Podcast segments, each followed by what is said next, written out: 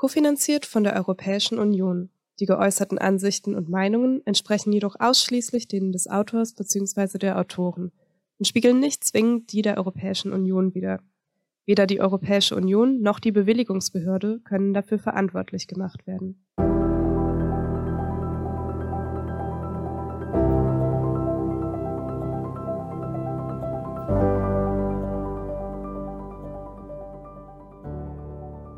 Ein halbes Jahr bleibt noch bis zu den EU-Wahlen im Juni 2024 und nach und nach macht sich in Brüssel der Wahlkampfmodus breit. Damit neigt sich auf EU-Ebene eine Legislaturperiode dem Ende zu, die einerseits von mehreren Krisen geprägt war, man denke an Corona und den Ukraine-Krieg, andererseits aber auch vom Green Deal, dem klima- und umweltpolitischen Flaggschiff von Kommissionspräsidentin Ursula von der Leyen. All dies hat sich auch in der Agrarpolitik bemerkbar gemacht – wo die EU-Kommission im Rahmen der Farm-to-Fork-Strategie, zu Deutsch vom Hof auf den Tisch, eine ganze Reihe von Initiativen angestoßen hat, die Landwirtschaft und Ernährung in Europa nachhaltiger machen sollen. War dieser Versuch erfolgreich? Thomas Memmert, der das Brüsseler Büro des Deutschen Reifeisenverbands leitet, sieht eine Lücke zwischen der ursprünglichen Ambition und der tatsächlichen Umsetzung des Green Deals.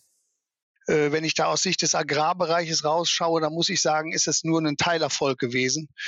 Äh, also ich sage mal so, es sind nicht so viele Dinge jetzt wirklich so konkret verabschiedet worden, die äh, die EU jetzt wirklich deutlich weitergebracht haben. Vieles, was die EU-Kommission angekündigt habe, sei nicht geliefert oder deutlich abgeschwächt worden. Also wenn ich jetzt mal drauf schaue, zum Beispiel die EU-Biodiversitätsstrategie, das war ja einer der Punkte. Da ist ja der Trilog vor, ich glaube, zwei oder drei Wochen abgeschlossen worden. Da hat es doch deutliche Zugeständnisse gegeben, was die, äh, was die Regelungen angeht. Also ich sage mal mal so, es ist weniger ambitioniert als das, was die Kommission ursprünglich vorgeschlagen hatte. Auch aus Sicht von Johann Rathke, Koordinator für Agrarpolitik und Landnutzungspolitik bei der Umweltschutzorganisation WWF, war die Idee hinter dem Green Deal erst einmal richtig. Also grundsätzlich ähm, gilt natürlich, dass, äh, dass äh, die europäische Politik für die Landwirtschaft insbesondere natürlich außerordentlich wichtig ist ähm, und vor allem auch einheitliche, EU-weit einheitliche Rahmenbedingungen und ähm, entsprechend gleiche Wettbewerbsbedingungen. Und ich glaube und ich finde, der EU Green Deal hat hier ähm, eine ganz wichtige Vorlage geliefert, ähm, ein außerordentlich wichtiges Transformationsprogramm, äh, eben mit den zugrunde Grunde liegenden Strategien, die eben auch für die Landwirtschaft wichtig sind. Das ist ja nicht nur die Farm-to-Fork-Strategie, das ist auch die Biodiversitätsstrategie, also Strategien, die ganz äh, relevante, ganz konkrete Probleme adressieren. Gerade am Anfang der Legislaturperiode seien deshalb die Erwartungen groß gewesen, was auch die Umsetzung dieser übergreifenden Strategien anging. Doch genau an der Umsetzung, so Radke, sei man in den folgenden Jahren in vielen Fällen gescheitert. Also die Umfrage, die Umsetzung der Strategien ähm, war aus meiner Sicht eben nicht äh, zufriedenstellend und hinreichend, zumindest nicht in der Gesamtbilanz. Es gab einige äh, doch hoffnungsgebende gebende Prozesse, aber vor allem ne, das jüngste Beispiel, die ähm, Umsetzung der oder die Entscheidung des Europäischen Parlaments zur Pestizidverordnung, ähm, macht deutlich, dass eben ähm, Strategien und Zielsetzung alleine nicht ausreichen, sondern es vor allem auf die ähm, Frage der Umsetzung ankommt. Und hier ähm, kann man tatsächlich eine ziemlich ernüchternde Bilanz ziehen. Die EU-Pestizidverordnung, im Fachsprech auch SUR genannt, ist eines der Gesetzgebungsprojekte, das die EU-Kommission eigentlich als Teil der Farm-to-Fork-Strategie umsetzen wollte. Der Vorschlag der Kommission, bis 2030 die Menge der in der EU eingesetzten Pestizide äh, mithilfe verbindlicher Ziele zu halbieren, war von Anfang an umstritten. Und schließlich scheiterte der Vorschlag am Europäischen Parlament. Bei ihrer Plenarsitzung Ende November stimmten die Abgeordneten nicht nur gegen den Vorschlag, sondern stellten sich auch gegen weitere Verhandlungen hierzu. Faktisch der Todesstoß für das Gesetz. Was für Umweltschützer wie Radke Grund zur Enttäuschung ist, ist aus Sicht des Deutschen Bauernverbands eher eine Erleichterung. Wegen aus seiner Sicht negativer Auswirkungen auf die Agrarproduktion hatte der Verband bereits seit langem die vorgeschlagene Pestizidverordnung kritisiert. Deren Ablehnung im EU-Parlament begrüßte er als Entscheidung im Sinn der Ernährungssicherung. Aus Sicht von Bernhard Krüsken, Generalsekretär beim Bauernverband, ist der Vorschlag zur Pestizidreduktion ein Beispiel für eine Politik der Europäischen Kommission, die auf Konfrontationskurs mit der Landwirtschaft gegangen sei, statt auf Dialog zu setzen. Also die Landwirtschaft hatte in Deutschland, aber auch bei den europäischen Kollegen einiges zu schlucken. Also Sie haben die Stichworte schon genannt. Äh, es ist Green Deal und Farm-to-Fork-Strategie waren zwei Politikprojekte, die äh, in der Zielrichtung sicherlich richtig waren, aber in der Umsetzung doch sehr an eine äh, handwerklich fehlerhafte und schlecht gemachte Politik aus dem Elfenbeinturm erinnert hat. Ähm, wir haben hier äh, sehr viele globale Überschriften gesehen und äh, Vorschläge der Kommission, die äh, im Grunde Landwirtschaft ähm, an den Rand äh, gedrängt hätten und vielleicht auch schon drängen.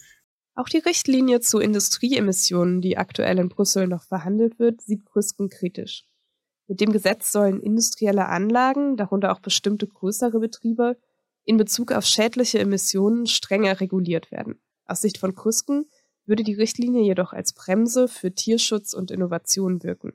Und das sind lauter solche Dinge, äh, bei der wir jetzt äh, in der Bilanz dieser laufenden Legislatur, noch laufenden Legislatur sagen müssen, das war keine gute Zeit für die Landwirtschaft.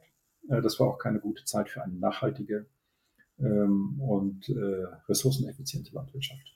Ein weiteres prägendes Thema während der auslaufenden Legislaturperiode war die Reform der gemeinsamen Agrarpolitik, kurz GAP oder GAP, dem milliardenschweren Subventionsprogramm der EU für die Landwirtschaft. Doch auch dieser Reformprozess ist aus Sicht von Radke vom WWF den Erwartungen nicht gerecht geworden.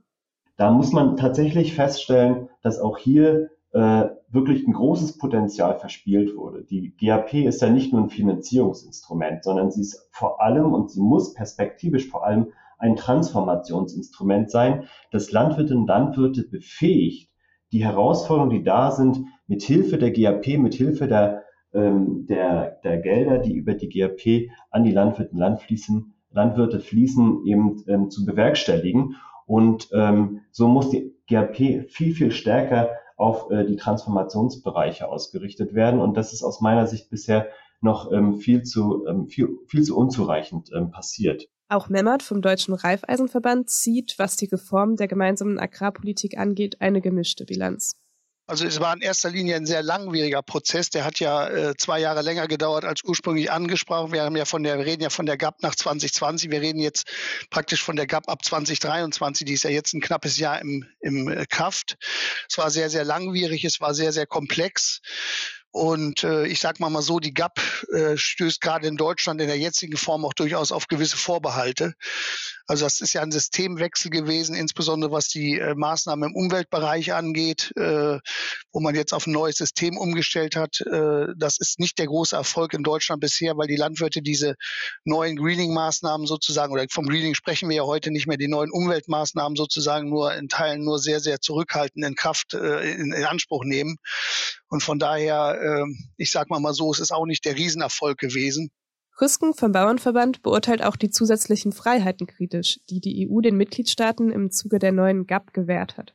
Ähm, und das ist natürlich ähm, eine Folge des doch recht mühsamen europäischen Einigungsprozesses und der unterschiedlichen ähm, äh, Handschriften und äh, Forderungen der Mitgliedstaaten. Und das ist vielleicht auch ein Kennzeichen der europäischen Agrarpolitik, äh, die in den letzten, im Laufe der letzten zwei ähm, Planungsperioden eigentlich das G, das Gemeinsame verloren hat, ähm, weil ähm, die politische Währung, mit der äh, dann am Ende des Tages äh, Kommission, Rat und Parlament die Einigung zustande gebracht haben, war dann immer ähm, das Inkaufnehmen nationaler Extrabürste. Äh, und das ist natürlich in einem gemeinsamen Markt eine fatale Angelegenheit, wenn äh, die agrarpolitischen Spielregeln und die Art und Weise, wie die GAP umgesetzt wird, in jedem Mitgliedstaat verschieden ist. Doch bei aller Kritik ist aus Küskens Sicht bereits viel erreicht worden, wenn es darum geht, die EU-Agrarsubventionen stärker am Gemeinwohl auszurichten. Der Weg weg von der klassischen äh, Direktzahlungen, die über Konditionalität an die Fläche gebunden ist, hin zu ziel- und zweckorientierten Zahlungen für Umwelt, Klima, ländlichen Raum, äh, Junglandwirteförderung, Innovation, den hat schon diese laufende halt Mandatsperiode weitergeführt. Ähm, und äh, das geht bei vielen Kritikern der GAP immer so ein bisschen unter oder sie wollen das nicht so wahrhaben, dass ähm, der Weg hin zu, hm, ich nenne es mal Gemeinwohlleistungen, äh, zur gezielten Honorierung von Gemeinwohlleistungen schon lange läuft und der sicherlich auch in der nächsten Runde weitergeht. Die nächste Runde, das ist die nächste Reform der GAP, die in der kommenden Legislaturperiode wieder einmal ansteht und bei der auch Memmert und Radke auf weitere Verbesserungen hoffen. Derweil ist neben der GAP und dem Bemühen um eine nachhaltige Landwirtschaft in dieser Legislaturperiode auch das Thema Ernährungssicherheit wieder stärker in den Fokus der Brüsseler Debatten gerückt. Es liegt vor allem an den verschiedenen Krisen, die die letzten Jahre geprägt und die auch vor der Agrarpolitik nicht Halt gemacht haben. Zuerst sorgte die Corona-Pandemie zeitweise für Verwerfungen in den Lieferketten verschiedener Agrarprodukte und Lebensmittel dann kam der russische Angriffskrieg auf die Ukraine mit weitreichenden Folgen für die internationalen Getreidemärkte. In Brüssel, wie auch in vielen EU-Ländern, führte dies dazu, dass wieder mehr darüber gesprochen wurde, inwieweit die Versorgung mit Lebensmitteln überhaupt gesichert ist. Und damit teils auch weniger darüber, wie umwelt- oder klimafreundlich dies geschieht. Aus Sicht von Radke eine teils problematische Entwicklung. Argumentation und die populistischen Narrative. Ernährungssicherheit ist natürlich ein ganz, ganz relevantes Thema, spielt ähm, eine ganz zentrale Rolle, aber äh, aus meiner aus meiner Sicht wurde doch hier sehr, sehr stark eben eine sachliche Debatte sehr, sehr stark emotionalisiert und ähm, dadurch auch der Raum genommen, um wirklich sachlich zu diskutieren. Gleichzeitig sei es wichtig, sich bewusst zu machen, dass sich auch der Klimawandel selbst wiederum auf die landwirtschaftliche Produktion auswirke. Wenn wir das Thema Ernährungssicherheit nehmen, wie gesagt, dann müssen wir eben auch über Produktionssicherheit sprechen. Und das ist etwas, was in Deutschland und Europa eine viel, viel relevantere Rolle spielt, weil uns äh, in den letzten Jahren immer wieder verdeutlicht wurde, ähm, wie eben die Auswirkungen des Klimawandels, ob das jetzt irgendwelche äh, Witterungsextreme sind, ob das Dürren sind oder irgendwelche anderen Auswirkungen, die doch sehr, sehr stark die Produktionsbedingungen beschränken, ähm, spielt eben die Produktionssicherheit eine ganz zentrale Rolle. Und äh, aus meiner Sicht wurde der Fokus sehr, sehr stark eingeengt und damit aber auch fast der Raum für politische Diskussionen genommen und äh, für sachliche Debatten genommen. Aus Memmerts Sicht ist die gestiegene Bedeutung, die dem Thema Ernährungssicherheit im öffentlichen Diskurs beigemessen wird, dagegen zu begrüßen. Ich sehe das mal so als großer Vorteil an, dass das Thema jetzt stärker in den Vordergrund gerückt ist. Wir hatten ja lange Jahre so, dass eigentlich Umweltaspekte etc. die GAP weitgehend äh, bestimmt haben. Wir haben jetzt zum ersten Mal eben mit Corona und jetzt auch mit dem, mit dem Ukraine-Krieg die Situation, dass Ernährungssicherheit mehr in den Vordergrund gerückt ist. Ich halte das für ein sehr, sehr wichtiges Thema. Äh, was auch in der nächsten GAP entsprechend berücksichtigt werden muss und weiterentwickelt werden muss. Also die ideale Lösung haben wir da noch nicht, aber wir sind auf einem guten Wege, dass das Thema stärker Berücksichtigung findet sozusagen. Und auch aus Sicht von Krüsken sollte das Thema Ernährungssicherheit hohe Priorität haben. Ja, es muss weiterhin oben auf der Agenda stehen, aber äh, wie das so ist ne, mit der Sonntagsrede, äh, und dem tatsächlichen politischen Handeln, das ist nicht immer deckungsgleich. Und äh, unter dem unmittelbaren Eindruck von Corona äh, Krise und gestörten Lieferketten und äh, insbesondere auch äh, unter dem Eindruck des, des russischen Überfalls auf die, auf die Ukraine waren dann die Bekundungen sehr stark. Wir äh, hören aber sehr wohl äh, oder sehr, wir sehen sehr wohl, dass das ein bisschen schwächer wird. Und vor allen Dingen ähm, sehen wir nicht wirklich äh, bei der äh, momentanen EU-Kommission Stichwort Green Deal die Bereitschaft, äh, eine sagen wir mal, halbwegs arbeitsfähige ähm, und äh, auch in Sachen hohe Standards leistungsfähige heimische Landwirtschaft zu erhalten. Für die Zukunft nach der Wahl im kommenden Jahr wünscht sich Krüsken deshalb ein Umsteuern in der europäischen Agrarpolitik. Naja, die Ziele Nachhaltigkeit und Klimaschutz bleiben ja bestehen. Aber wir müssen äh, den Green Deal erden. Wir müssen ihn äh, neu justieren. Ähm, und äh, wir müssen ihn vor allen Dingen ähm, ja in der Umsetzung deutlich besser und praktikabler machen. Und ähm, äh, da hat die bisherige Kommission wirklich im Elfenbeinturm gesessen und hat sich auch äh, die Ohren und die Augen zugehalten äh, bei dem, was sie aufgeschrieben hat. Und das muss definitiv anders werden. Auch Memmert unterstützt zwar die Ziele Umwelt- und Klimaschutz, wünscht sich aber ein Umsteuern darin, wie der Green Deal umgesetzt wird. Also den Green Deal, äh, Green Deal, haben wir grundsätzlich als Deutscher Reifeisenverband durchaus begrüßt in seinen, in seinen Grundaussagen und in seinen Zielen. Aber ich sage mal, mal so, viele der Maßnahmen, die dort vorgeschlagen wurden, waren eben in irgendeiner Form praxisuntauglich. Und ich denke, da muss jetzt schon mehr Augenmaß künftig herrschen, was die Umsetzung angeht, sozusagen. Ganz wichtiger Punkt. Das hat, wie gesagt, jetzt mit der SUA-Geschichte begonnen, aber geht auch in anderen Bereichen weiter. Äh, das erfordert schon ein gewisses Umdenken, aber ich will das nicht grundsätzlich in Frage stellen. Green Deal ist eine wichtige Sache. Für Radke vom WWF geht es nach den Wahlen nun darum, nicht nachzulassen beim Bemühen um Umwelt- und Klimamaßnahmen in der Landwirtschaft. Also wir brauchen auf jeden Fall ein, äh, ein, also der Green Deal, der europäische Green Deal muss natürlich fortgesetzt werden. Das ist ja sozusagen Charakteristikum eines solchen Programms, dass man eben jetzt nicht nur für drei, vier Jahre Ziele definiert und diese Ziele ähm, umsetzt und erreicht, sondern dass man das eben über einen längeren Zeitraum ähm, eben auch beibehält und ähm, auch da eine gewisse Kontinuität erwartet. Für viele der Ziele innerhalb der Farm-to-Fork-Strategie, die die EU bis 2030 erreichen will, laufe bereits die Zeit davon. Im Hinblick auf die nächste EU-Wahl, auf die nächste Legislaturperiode, ähm, auch auf die äh, neue äh, Zug auf die neue Kommission ab Ende 2024 brauchen wir zum einen erstmal ähm, eine Fortsetzung der Maßnahmen oder des, des Ambitionsniveaus des europäischen Green Deal. Das ist ganz zentral. Und dann müssen wir aus meiner Sicht viel, viel stärker ähm, die unterschiedlichen Instrumente, insbesondere die gemeinsame Agrarpolitik, ähm, viel mehr als Transformationsinstrumente begreifen und so auch ausgestalten. Spannend wird in den kommenden Monaten nun, wie der Wahlkampf verläuft und welche Weichen die EU-Wahlen schließlich stellen. Auf Euractiv halten wir Sie über alle Entwicklungen zum EU-Wahlkampf auf dem Laufenden. Mein Name ist Julia Dahm. Bis zum nächsten Mal.